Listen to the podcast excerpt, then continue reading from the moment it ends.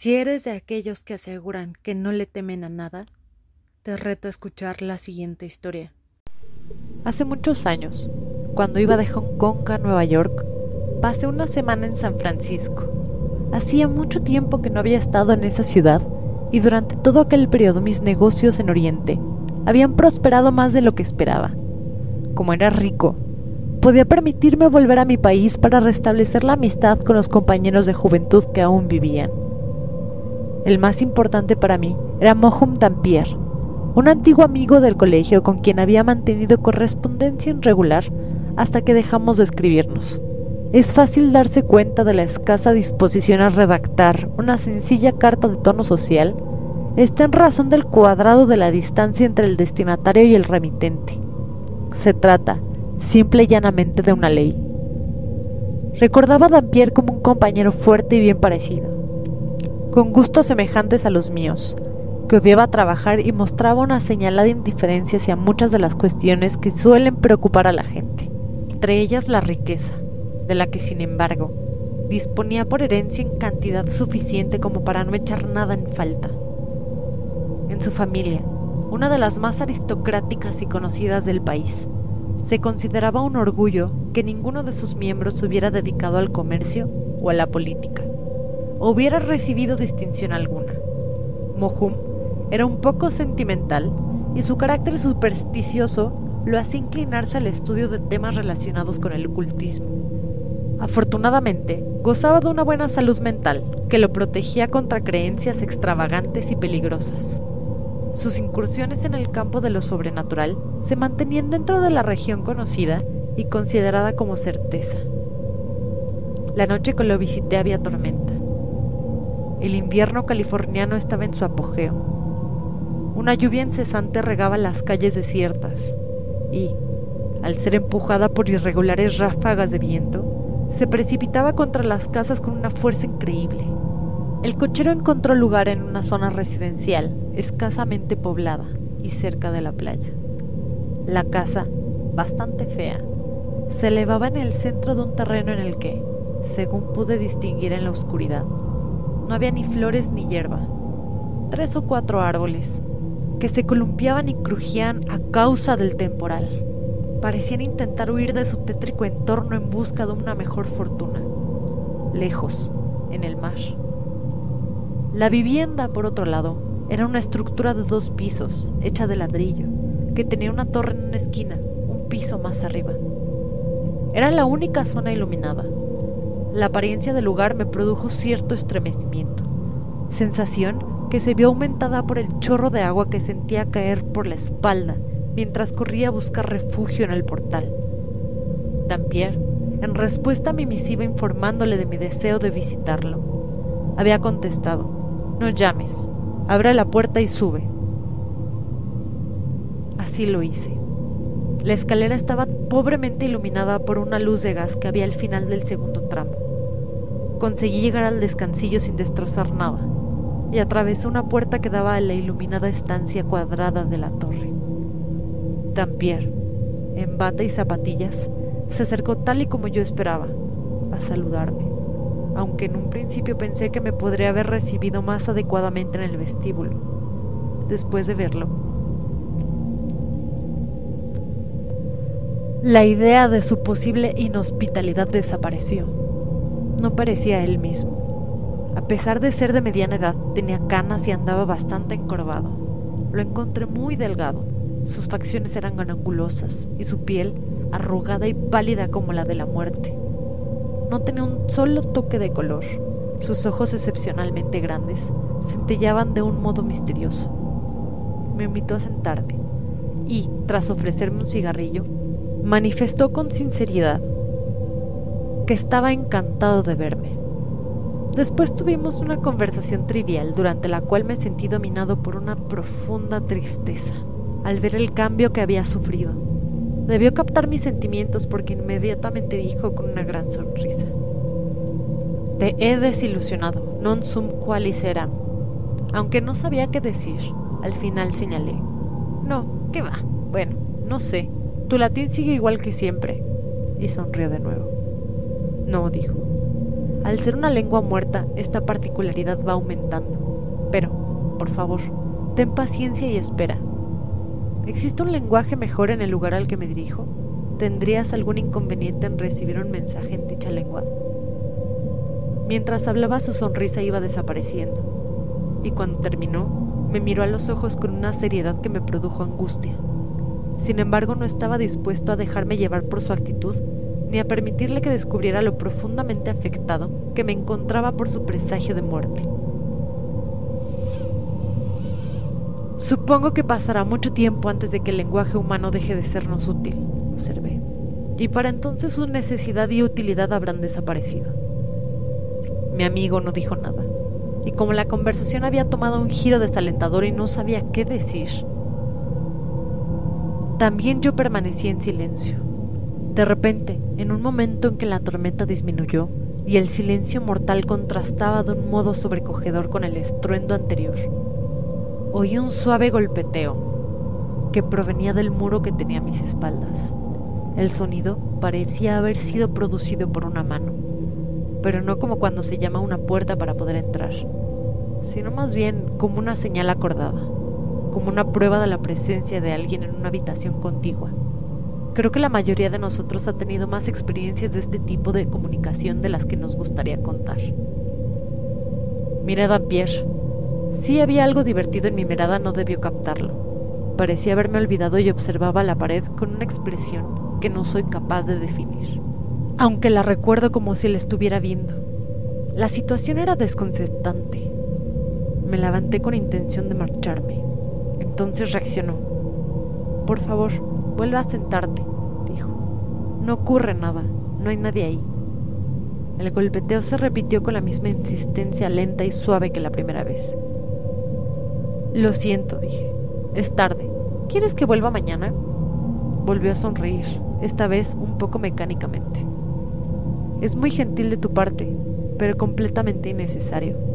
Te aseguro que esta es la, la única habitación de la torre y no hay nadie ahí, al menos. Dejó la frase sin terminar. Se levantó y abrió una ventana, única abertura que había en la pared de la que provenía el ruido. Mira,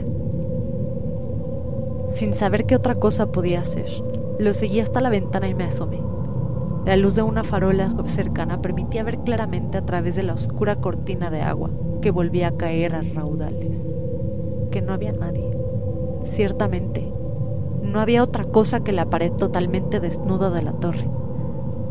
Dampier cerró la ventana, señaló mi asiento y volvió a tomar posesión del suyo. El incidente no resultaba en sí especialmente misterioso había una docena de explicaciones posibles, ninguna de las cuales se me había ocurrido todavía. Sin embargo, me impresionó vivamente el hecho de que mi amigo se esforzara por tranquilizarme, pues ello daba al suceso una cierta importancia y significación. Había demostrado que no había nadie, pero precisamente eso era lo interesante, y no lo había explicado todavía. Su silencio resultaba irritante y ofensivo. Mm, querido amigo, dije, me temo que con cierta ironía. No estoy dispuesto a poner en cuestión tu derecho a hospedar a todos los espectros que desees de acuerdo con tus ideas de compañerismo. No es de mi incumbencia, pero como solo soy un simple hombre de negocios, fundamentalmente terrenales, no tengo necesidad alguna de espectros para sentirme cómodo y tranquilo. Por ello, me marcho a mi hotel donde los huéspedes aún son de carne y hueso. No fue una locución muy cortés, lo sé pero mi amigo no manifestó ninguna reacción especial hacia ella. Te ruego que no te vayas, observó. Agradezco mucho tu presencia. Admito haber escuchado un par de veces con anterioridad lo que tú acabas de oír esta noche. Ahora sé que no eran ilusiones mías, y esto es verdaderamente importante para mí, más de lo que te imaginas. Enciendo un buen cigarro y ármate de paciencia mientras te cuento toda la historia. La lluvia volvía a reciar, produciendo un rumor monótono, que era interrumpido de vez en cuando por el repentino azote de las ramas agitadas por el viento. Era bastante tarde, pero la compasión y la curiosidad me hicieron seguir con atención el monólogo de Dampier, a quien no interrumpí ni una sola vez. Hace diez años, comenzó, estuve viviendo en un apartamento, en la planta baja de una de las casas adosadas que hay al otro lado de la ciudad, en Rincon Hill. Esa zona había sido una de las mejores de San Francisco, pero había caído en desgracia, en parte por el carácter primitivo de su arquitectura, no apropiada para el gusto de nuestros ricos ciudadanos, y en parte porque ciertas mejoras públicas la habían afeado. La hilera de las casas, en una de las cuales yo habitaba, estaba un poco apartada de la calle. Cada vivienda tenía un diminuto jardín, separado por el de los vecinos, por unas cercas de hierro y dividido con precisión matemática. Una mañana, cuando salía, vi a una chica joven entrar en el jardín de la casa izquierda. Era un caluroso día de junio y llevaba un ligero vestido blanco, un ancho sombrero de paja decorado al estilo de la época, con flores y cintas que colgaba de sus hombros. Mi atención no estuvo mucho tiempo centrada en la exquisita sencillez de sus ropas, pues resultaba imposible mirarla a la cara sin advertir algo sobrenatural. Pero no, no temas. No voy a deslucir su imagen describiéndola. Era sumamente bella. Toda la hermosura que yo había visto soñado con anterioridad encontraba su expresión en aquella inigualable imagen viviente, creada por la mano del artista divino.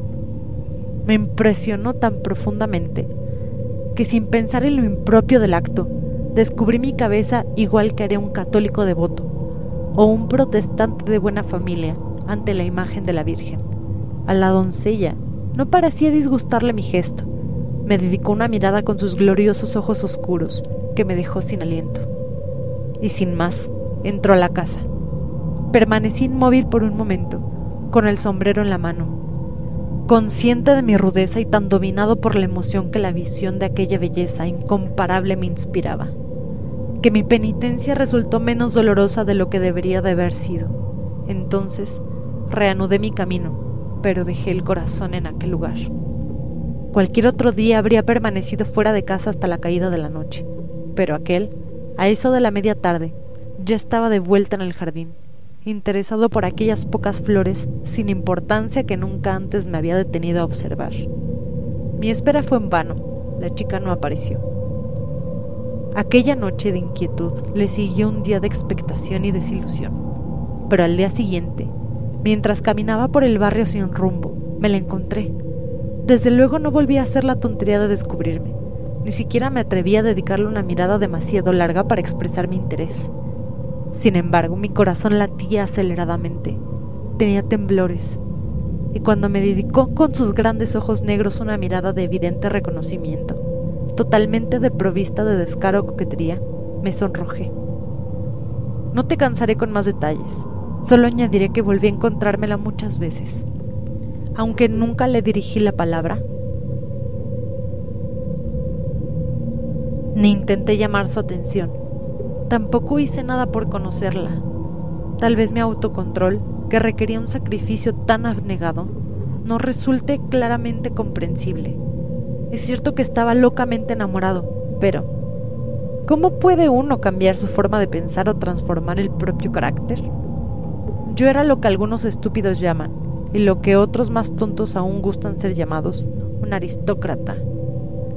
Y a pesar de su belleza, de sus encantos y, y elegancia, aquella chica no pertenecía a mi clase.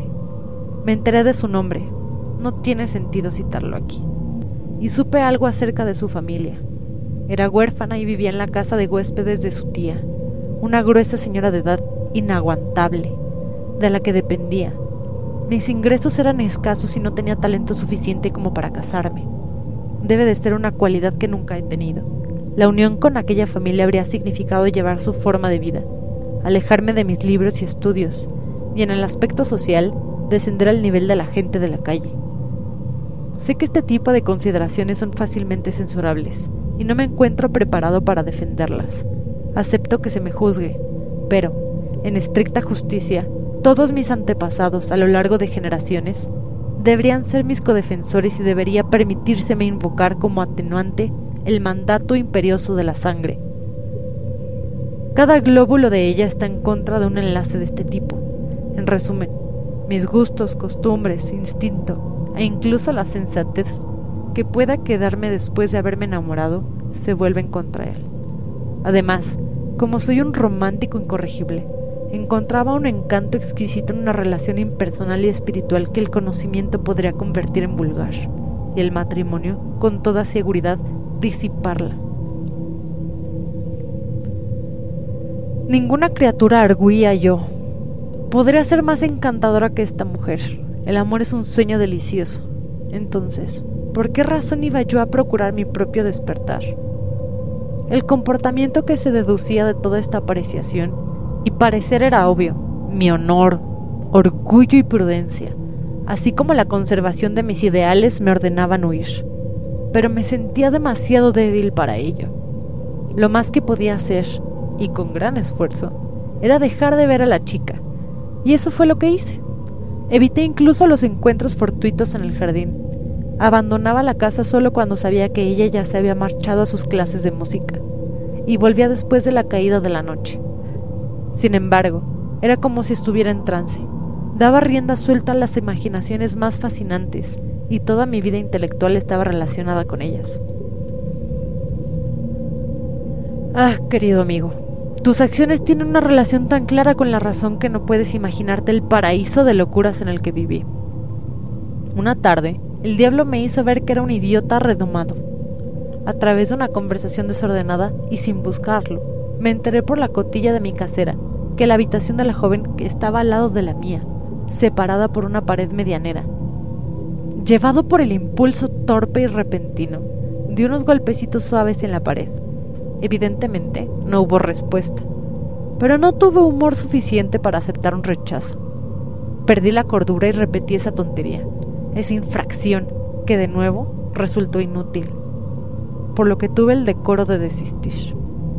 Una hora más tarde, Mientras estaba concentrado en algunos de mis estudios sobre el infierno, oí, o al menos creí oír, que alguien contestaba mi llamada. Dejé caer los libros y de un salto me acerqué a la pared, donde con toda la firmeza que mi corazón me permitía, di tres golpes. La respuesta fue clara y contundente. Uno, dos, tres. Una exacta repetición de mis toques. Eso fue todo lo que pude conseguir pero fue suficiente. Demasiado, diría yo. Aquella locura continuó a la tarde siguiente, y en adelante durante muchas tardes, y siempre era yo quien tenía la última palabra. Durante todo aquel tiempo me sentí completamente feliz, pero, con la terquedad que me caracteriza, me mantuve en la decisión de no ver a la chica. Un día, tal y como era de esperar, sus contestaciones cesaron. Está enfadada, me dije porque cree que soy tímido y no me atrevo a llegar más lejos. Entonces decidí buscarla y conocerla. Y bueno, ni supe entonces ni sé ahora lo que podría haber resultado de todo aquello. Solo sé que pasé días intentando encontrarme con ella, pero todo fue en vano. Resultaba imposible verla u oírla. Recurrí infructuosamente las calles en las que antes nos habíamos cruzado. Vigilé el jardín de su casa desde mi ventana pero no la vi entrar ni salir. Profundamente abatido, pensé que se había marchado, pero no intenté aclarar mi duda preguntándole a la casera, a la que tenía una tremenda ojeriza desde que me habló de la chica con menos respeto del que yo consideraba apropiado. Y llegó la noche fatídica. Rendido por la emoción, la indecisión y el desaliento, me acosté temprano y conseguí conciliar un poco el sueño. A medianoche hubo algo, un poder maligno empeñado en acabar con mi paz para siempre, que me despertó y me hizo incorporarme para prestar atención a no sé muy bien qué. Me pareció oír unos ligeros golpes en la pared, el fantasma de una señal conocida.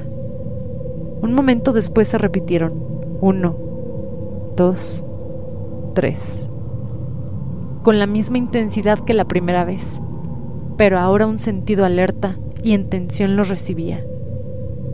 Estaba a punto de contestar cuando el enemigo de la paz intervino de nuevo en mis asuntos con una pícara sugerencia de venganza. Como ella me había ignorado cruelmente durante mucho tiempo, yo le pagaría con la misma moneda. ¡Qué tontería! Que Dios sepa perdonármela. Durante el resto de la noche permanecí despierto, escuchando y reforzando mi obstinación con cínicas justificaciones. A la mañana siguiente, tarde, al salir de casa me encontré con la casera que Buenos días, señor Dampier. dijo. ¿Se ha enterado usted de lo que ha pasado? Le dije que no, de palabra, pero le di a entender con el gesto que me daba igual lo que fuera. No debió captarlo porque continuó. A la chica enferma de al lado. ¿Cómo? ¿No ha oído nada? Llevaba semanas enferma y ahora casi salto sobre ella. ¿Y ahora? grité. ¿Y ahora qué? Está muerta. Pero aún hay algo más. A mitad de la noche, según supe más tarde, la chica se había despertado de un largo estupor tras una semana de delirio y había pedido, este fue su último deseo, que llevaran su cama al extremo opuesto de la habitación. Los que la cuidaban consideraron la petición un desvarío más de su delirio, pero accedieron a ella. Y en ese lugar, aquella pobre alma agonizante había realizado la débil aspiración de intentar restaurar una comunicación rota, un dorado hilo de sentimiento entre su inocencia y mi vil monstruosidad, que se empeñaba en profesar una lealtad brutal y ciega a la ley del ego. ¿Cómo podía reparar mi error? Se pueden decir misas por el descanso de almas que, en noches como esta, están lejos, por espíritus que son llevados de acá para allá por vientos caprichosos, y que aparecen en la tormenta y la oscuridad con signos y presagios que sugieran recuerdos y augurios de condenación? Esta ha sido su tercera visita. La primera vez fui escéptico y verifiqué por métodos naturales el carácter del incidente. La segunda Respondí a los golpes varias veces repetidos, pero sin resultado alguno. Esta noche se completa la triada fatal de la que habla Parapelios Necromantios. Es todo lo que puedo decir. Cuando hubo terminado su relato, no encontré nada importante que decir, y preguntar habría sido una impertinencia terrible. Me levanté y le di las buenas noches de tal forma que pudiera captar la compasión que sentía por él. En señal de agradecimiento me dio un silencioso apretón de manos. Aquella noche, en la soledad de su tristeza y remordimiento, entró en el reino de lo desconocido. Ambrose Bierce, 1842-1914